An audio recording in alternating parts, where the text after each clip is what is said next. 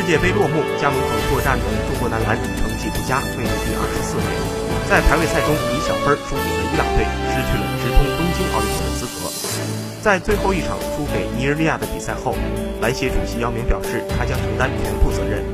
但多家媒体和中国篮协民宿都认为，李楠作为主教练需要对男篮失败负责。昨日有媒体报道，中国男篮主帅李楠已向篮协递交辞职申请，正在等待体育总局。对此，篮协发布官方消息称，